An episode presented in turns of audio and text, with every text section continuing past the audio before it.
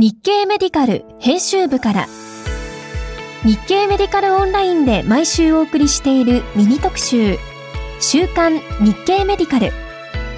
この番組では担当記者を中心に取材や執筆時の裏話など編集部員の生の声をお届けします。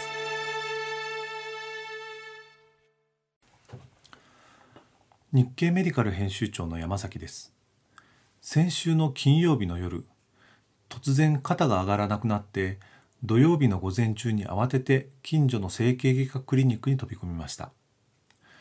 診断は肩関節肩関節の周囲炎いわゆる五十肩です。ステロイドを注射していただいてとりあえず痛みは抑えられたのですが自分や家族が加齢に伴う問題で医療機関を受診するようになってこれまでにはない視点で医療機関でのコミュニケーションなどを考えるようになった次第です。さて先週先生方に最も読まれたのはメディクイズでしたのでこちらは直接アクセスしていただきたいのですが2番目に読まれた記事は谷口先生の「梅田の GP がどうしても伝えたいこと」から「サル痘患者を診療して強く思う日本の対策本当にこれでいいのか」MPOX を診察した谷口先生が患者さんが MPOX を疑わずに医療機関を受診した際そこで十分な感染予防対策ができるのかという疑問を呈しておられます。結論としては米国同様に不活化ワクチンを緊急導入してハイリスク群に接種を呼びかけるべきということでした。続いて読まれたのは岩岡先生の糖尿病診療のここが知りたいリターンズ。グリニド薬と α-GI 心血管イベントを抑制するという優位なエビデンスがない。2つの薬剤をどのように使っていけばいいか紹介していただきました。さて、えー、今週の特集は2019年12月から新型コロナウイルス感染症を追い続けてきた三輪守編集委員に5月8日感染症法の位置づけが5類になることで何が変わるのかまたどのような懸念がなされるのかについてまとめてもらいました。ということで、今回、三輪さんに改めて、えー、新型コロナウイルス感染症についてまとめていただきました。えー、っと、三輪さんもあれですよね、本当にコロナがあ見つかった当初から記事を書いていただきましたよね。そうですね、2019年の、えー、年末か。私はちょうど海外に。中国で最初に出た時あそうです。あの、原因不明の肺炎がなんか、複数出てる、なんかおかしいぞっていうのが、あの感染症の専門家の人たちが作ってるメーリングリストに流れていたので、はい、でそれを待って、まあ、あ翌、ん？2000, 2000年ですね、1月になってから。2020年。あ2020年ごめんなさい。はい、その時からまあ記事を書い書き始めて、かれこれ3年いや、違う違う。ね、3年、3年、2年。えー、4年目に入った。えー、2020年からですから、えっ、ー、と、まあ、えっ、ー、と、4年目に入ったところですね。入ったところですね。まあ、長い付き合いですね。はい、本当に、あの、初めからたくさん記事を出していただいて、皆さんのお名前での連載を立ち上げ立ち上げていただいてという形でしたね。いやあありがたかったです、本当に。はい。まあ、ようやく主演が見えてきたというか、あ、はい、あよく言われてるウィズコロナの時代にようやく入ったか入っていくのかっていう自覚は皆さんお持ちだと思いますね。うん、はい。はいでそういう意味では、この5月8日というのは一つの節目になると思うんですけれども、はいえー、5月8日で何が変わるというふうに言えばいいでしょうか？えっとですね、あのまあ、医療者から見てという視点で、あのまあまあえー、今週のカバーストーリーはまとめているわけですけれども、はい、そのまず一番気になっていると思うのは医療提供体制、えー、だと思いましたんで、えー、はい、その政府が3月10日付で発表したものか、えー、それに、はい、をもとに、まあ、どういう方針が出されたかというのを、えー、記事にはまとめていまして、で医療提供体制については、まあ、平たく言うと、これまでの特別対応、特別、限られた施設が対応してた、あまあ、提供体制から、これからはあコロナ前の通常対応、まあ、要するにすべての医療機関があ対応するっていう方向に切り替えていくっていうのが、その切り替える、えー、節目なのが5月8日というふうには理解できると思いますね。うん、はい。で、えっ、と、はい。あと。あでえー、具体的に言うと、そのまあ、外来と入院で、えー、分けると、外来については、えー、っと現行4.2万医療機関で外来対応しているっていうことなんですけれども、はい、これをあ5類移行後はあ最大で、えー、6.4万医療機関に増やしたい、はい、えー、という方針が打ち出されていますんで、うん、まあ、より普通の普通にというか、さまざまな診療所、医療機関が対応することになるだろうと、対応してくださいよっていうことだとは思いますけれども、はい。あとは今、外来のお話。あ、ごめんなさい。はい、えっと、そうする単価の診療所にもお患者さんはやってくる。で、理科眼科というのも見るような数字になります、ね、そうなんですよね。で、想定されているのは、インフルエンザが想定されの診療に当たった経験があるところがっていうのが想定されていて、うん、えー、まあ、インフルエンザのシーズンにシーズンの期間中に1例だったかな。あの検査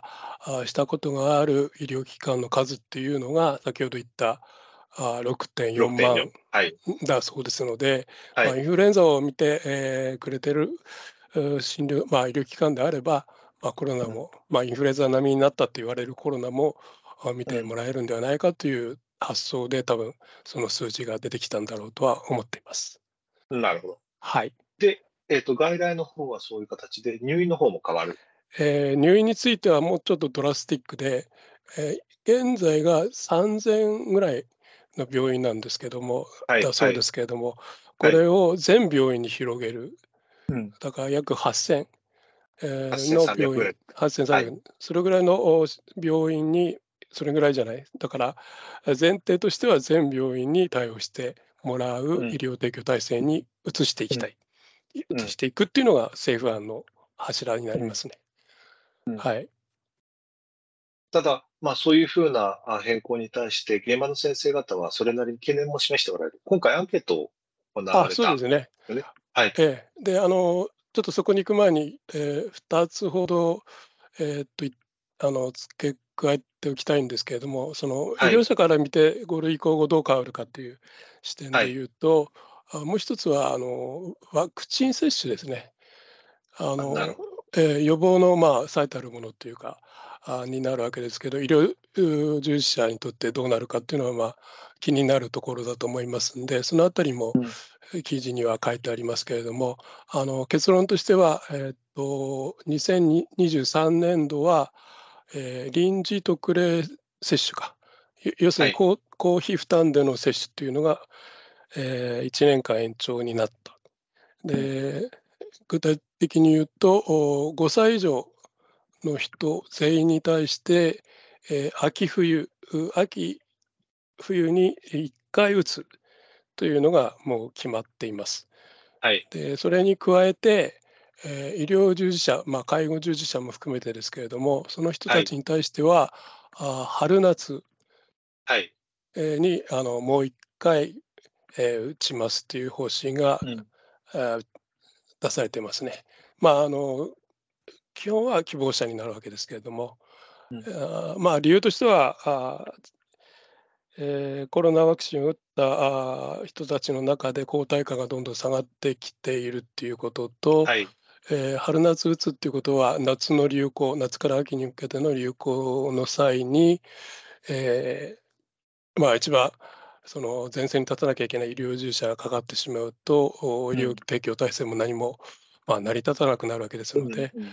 その、まあ、防衛のためもあって医療従事者には、春夏に打ちましょうっていうことになると思います。はい。なるまあでもそういうこと、うん、その観点から言うと、我々は夏は結構ノーガードになりますよね。そうなんですよね。今年の夏。はい。はい、で先ほど言ったその政府案も、まあ、そのあたりもちゃんと意識していて、えーはい、さっき言った医療提供体制、まあ、新しい医療提供体制に移るためには、あの段階的な、まあ、に進めていくんだということは言ってまして、うん、えー、その理由の一つはその夏の流行がどうなるか見えないから、うん、でその流行にの時に、まあ、医療提供体制がどうなるかと、うん、っていうのをまあ踏まえて、えー、その今打ち出している方針でいいかどうかを再検証する、再検討するか。でその上で秋冬冬ですよね。冬の流行が一番、まあ、懸念されるものですけれども、はい、それに向けて、えー、どういう体制でいけばいいかというのももう一度考えるという方向性になってますんで一挙にその5月8日からあを境に変わっちゃうということではないっていうのが、まあ、大事な点かなとは思います。なるほど。はい。で、まあ、一方で、うん、はい。でごめんなさいねあの、ワクチン接種の次に、えー、医療従事者が、まあ、気になっているだろうと思われるのが、あの院内の感染対策、はい、だと思います。であの、はい、まあ、これだけ、えー、のノーガードっていうと変ですけどあの、マスクの着用さえ、屋内での着用さえ自己判断という、えーね、ことになりまして、感染対策全般が緩和の方向に向かってるわけですけど、その中で、うん、じゃあ、あ医療機関内はどうすればいいのかっていうのが、まあ、うん、とても気になるところだと思いまして、うん、えー、調べて記事にはしてあります。で、えー、結論としてはあの、えー、これまでの例えば個人防護具について言うと、えー、従来のまあ言ってみればあフル装備型と言ってもいいと思うんですけれども、はい、えー、そういう時代からあのどんどんこう引き算の世界が広がっていくあの簡素化に、の方向に向かうっていう、うん、えー、方針にが打ち出されていますんで、うん、あの例えば外来ではあまあ、サージカルマスクだけでいいんではないかとかですね、うん、あとあの手袋それからガウンについてはあの、まあ、咳き込んでいる患者さんあるいは、まあ、あ状態の悪い患者さんに接する時だけでいいんではないかとか、あとあの N95 マスクに至ってはあまあ、エアロゾルですけれども、それが出るような状況主義、うん、えー、なんかするときは、うん、あやった方がいいんではないかとかっていう具合に、うん、まあ、メリハリをつけたような、何でも何が何でも全部フル装備っていうわけではないっていう方向には向かいつつあるので、うん、えー、まあ、その意味ではあのやりやすくなるのかなという感じはしています。はい。それだけいろんなことが分かってきたっていうことなんですよね、きっとね、3年、あそうですね。まあ、大事なのはそのウイルス側の変化もあって、うん、まあ、う今、編集長が言った通りで、いろんなことが分かってきたし、ワクチンも進んできたということがあるので、うん、まあ、ここまでたどり着いているということだとは思います。あと、あと細かいこととしては、就業制限があるんですけれども、はい、あのこれは医療者のですよね。医療者ですね。医療者がじゃあかかったら、今までの通りなのかっていうことになるんですけれども、うん。うん、そこについてはまあ医療機関にまあ委ねられているっていうとちょっと言い過ぎになるかもしれないんですけども、はい、あの一般のコロナの患者さんが、えー、罹患した時の、えー、療養期間それが、うん、えー、5日間5日間ですね。はい、で症状なくて解熱して24時間経ったら外へ出てってもいいっていう、はいえー、方針が出されているのと、あと10日間ぐらいまでは、まあ、マスク着用するなどして、周りにまあ広がるようなリスクは避けてねっていうような2つの条件が出てきてると思うんですけど、まあ、それを参考に医療機関側が医療従事者の就業規則を、就業制限、えー、かけてくださいっていうのが求められていく、えー、ということになると思います。まあ、だから、まあ、1週間ぐらいはどうしてもあの休まなきゃいけない。していただきたいってことですよね。なると思います。し、まあ、あの国立病院長会議だったかな、うん、が出している通りであり患者さんがハイリスクだったらばやっぱり、うん、その患者さんにハイリスクの患者さんにあの対応しているような医療従事者であればなおさらのことあの、まあ、うん、医療はしっかりと取らなきゃいけないっていうことになると思いますね。うん、はい。なるほど。はい。で、えっ、ー、と、今回、えっ、ー、と、読者の先生方にアンケートも行った。行いました、行いました。はい。あの、ちょっと衝撃的な結果が出てるんですけれども、はい、あの何が衝撃かというと、これはあの開業医の先生方の声を解析した結果になるんですけれども、はいはい、えー、っとですね、えー、5類あ、現在、現在コロナ対応していますかっていう質問に対して、はい、ちゃんと診療を行ってますよっていう回答が、えー、っとですね、48.3%だったんですね。半分ぐらい。半分いかなかったですね。はい、で、行っていないっていうのが、まあ46%、はい。えー、かなり拮抗しています。で、この状態で、はい、じゃあ5類以降どうしますかっていう質問を重ねて聞いたんですけれども、うん、えー、っとですね、えー、若干増えるんですが、行うっていう回答が50.7%なんですよね。うんうんうん、で、えー、検討中が12.3%なので、まあ、合わせて、えー、63%ぐらいは、まあ、やってもらえるのかなっていうような感じではありますけれども、うん、行わないっていう方がまあ27.7%いましたんで、うん、えー、まあ、そのなぜ行わないかとか、えー、どういう理由があるかっていうのも調査では聞いてますんで、うん、まあ、そういったことも、まあ、検討課題というか、あ行う理由があるんであれば、それを解消するための対策っていうのも必要になるだろうっていうのは、あの記事の中でも 触れてますね。はい。なるほど。具体的には何を解消する必要がある？一番懸念されてること、あのやっぱり従来言われてた通りで、その物理的に、えー、一般の患者さんとコロナ疑いの患者さんの動線を分けられない。動線はい、はい、でそれはああまあ、ビルシであるとかですね、まあ、うん、首都圏に多いんだと思うんですけれども、そういうこともあり、あとは、うん、あと時間的にあの分離してじゃあ見ればいいんじゃないかっていう意見もあるわけですけれども、はいはい、えー、でそれ時間を分離してやる場合は、それ相応の人員が必要になるので、はい。えー、人員が確保できない限りは、やっぱり無責任に対応することはできないっていうような意見がありましたね。うん、あとあの、具体的には上がってないですけども、その診察する医師の方が高齢であるっていうのも、一つ懸念されることかなと思いましたけども、まあ、えー、そこはあんまり表面化してないんですけど、あの、うん、ワクチンを打って対応するっていうのが大変かなとは思うんですが、うん、あそういう高齢のお医者さんがあ患者さんを見て、えー、かかってしまって診療所が、まあ、休止になると、はいはい、えー、それはかなり他の一般の患者さんに対しても打撃になることなので、まあ、避けたいっていうのは、はい、分かる気がしますね。うん。うん、だから対策としてはそういう、はい、高齢で、えー、なおかつ、まあ、見たいという人もいるわけですからあの、はい、サポートする体制っていうのは、まあ、当然必要であろうというふうには考えます。うん、はい、具体的にはどういうサポートが考えられるんでしょうか？まああの地域医療やってる先生方に聞くと、やっぱり地元の医師会とか、うん、まあそういう、うん、うところで、えーまあ、お互い様だからということで、サポート人員のサポートするとかですね、はい、あの、うん、そちらがあ患者さん見れないんであれば、あのこちらの方で引き受けて、えー、で大変な患者さんであれば、まあ、病院に紹介するとか、そういうのをこう、うん、お互いにやりあの融通し合うというか、協力し合うという、うん、えー、ことはあの提案の中には入っていますね。対策の中にも入ってきてると思います。なるほど。はい。いや、もう本当にあと1週間、2週間ですよね。そうですね。なので、えー、本当にそれが間に合うのかというような気もしますけど。いや、だから、あと、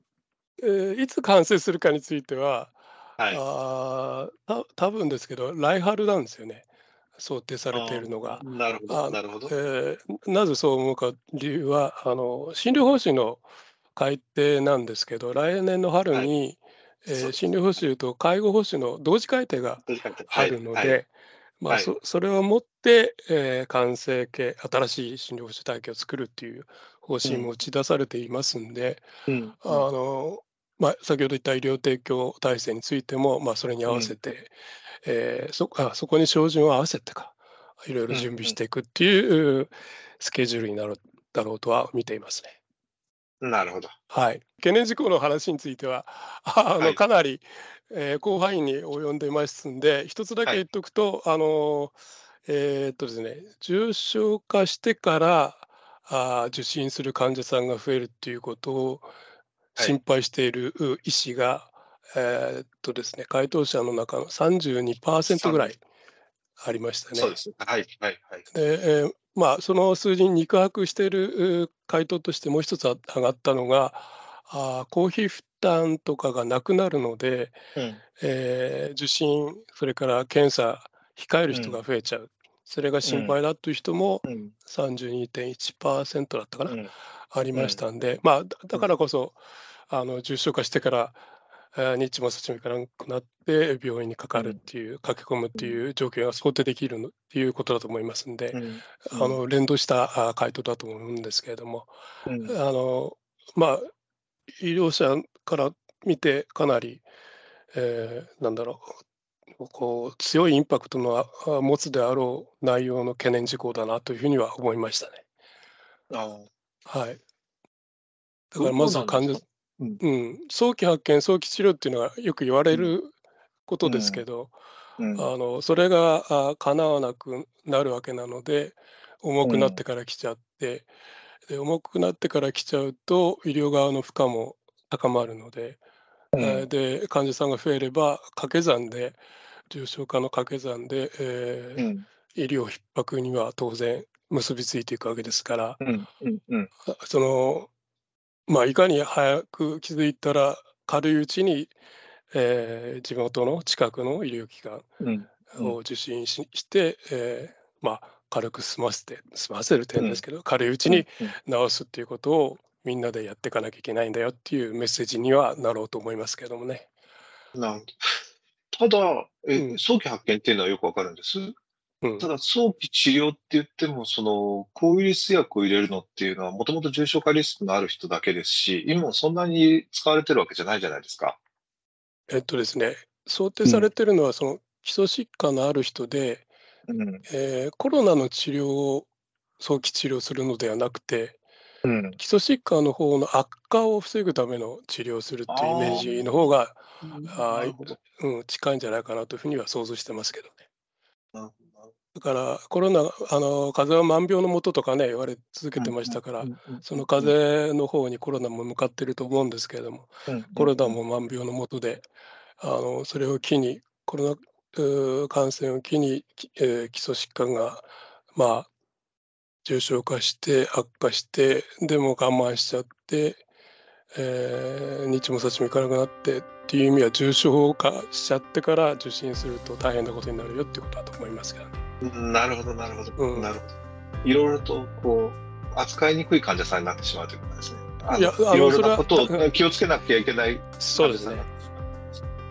重症化の意味はコロナだけの重症化というよりもコロナの感染を機にあの基礎疾患が重症化していっちゃって、うんうん、えー、対応が大変なんだよっていうことは、ま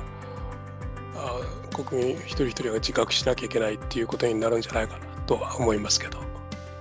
なるほど、なるほど。はい。はい。すいません。どうもありがとうございました。はい。お疲れ様でした。さて、えー、日経メディカルではこのほか、明日25日に倉原先生の呼吸器論文あれこれからユーロピアンレスパイトリージャーナルに掲載された特発性間質性肺炎の急性増悪の予測モデルを紹介する記事を掲載するほか28日には JAMA 電子版に掲載された一人一人反応する高圧薬が異なることを示した論文を紹介する予定です。今週も日経メディカルをよろしくお願いいたします。